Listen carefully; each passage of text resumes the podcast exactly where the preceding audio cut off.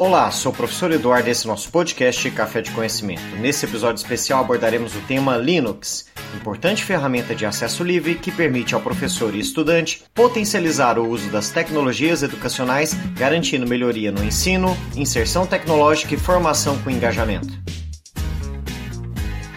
O Linux é um sistema operacional que possibilita a execução de programas em um computador e outros dispositivos. Portanto, como um sistema operacional, ele tem a mesma função de outros produtos técnicos como Windows ou macOS. Porém, é importante saber que o Linux é um nome dado apenas ao núcleo do sistema operacional, chamado de kernel, que por sua vez é um conjunto de instruções que controla como será usado o processador, a memória, o disco e os dispositivos periféricos. O Linux é basicamente um software que está presente dentro do kernel, cumprindo funções de sistema operacional que determina ao computador como ele deve funcionar. Ele é considerado um sistema gratuito. Isso faz com que milhares de pessoas contribuam gratuitamente com o desenvolvimento do Linux simplesmente pelo prazer de fazer um sistema operativo e melhor existem diversas qualidades quanto ao Linux. Entre algumas delas, temos que ele é um sistema considerado muito robusto e estável. Ele pode suportar grande carga de trabalho sem falhar e permanece em funcionamento por meses e anos sem precisar ser reinicializado uma única vez ou mesmo reinstalado.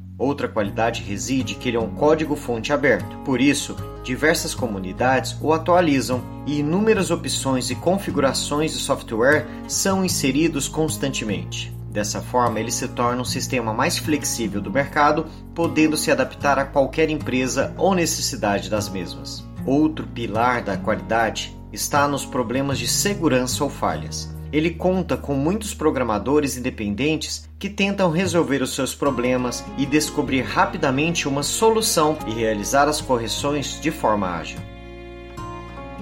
O sistema Linux, ele conta com diversas ferramentas educacionais.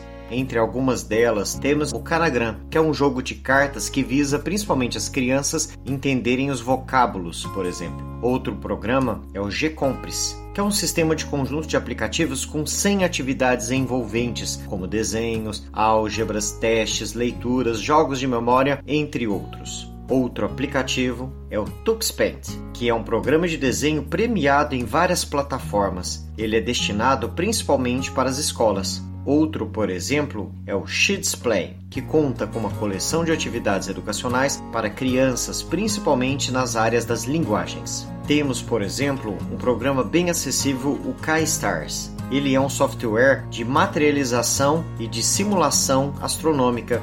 Temos, por exemplo, o Keyword Keys, que apresenta diversos jogos relacionados a cartas, músicas, linguagens e outras atividades. Temos, por exemplo, também o Maple, que é um software matemático que possibilita ao usuário apresentar e resolver diversos problemas matemáticos. Chegando ao final do nosso podcast, quero aqui destacar a importância geral do Linux. Na área educacional, ele tornou-se muito importante frente aos baixos custos e às poucas barreiras econômicas frente a outros sistemas, sendo uma importante ferramenta no acesso tecnológico tanto para professores como estudantes. Ele permite potencializar o uso das tecnologias educacionais, garantindo melhoria considerável no ensino, inserindo o aluno no meio tecnológico e no ambientes excluídos socialmente, sem mencionar a possibilidade de formação do engajamento do aluno com o mundo tecnológico, trazendo assim conhecimentos das ferramentas tecnológicas. Chegamos ao fim de mais um episódio. Aguardamos a sua participação aqui no podcast, no nosso blog ou nas redes sociais agregadas. Qualquer dúvida, entre em contato. Produção e edição de som: Eduardo Rosetti de Carvalho.